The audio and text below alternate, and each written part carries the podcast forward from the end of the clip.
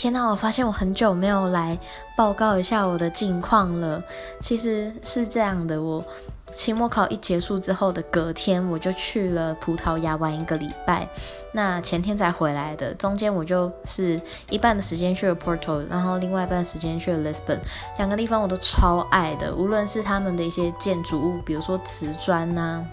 然后，或者是说他们的一些历史啊，然后或者是说他们就是满大街都是 graffiti，然后连那种百年电车、百年缆车上面都是，就觉得它是一个很新旧交融的一个国家，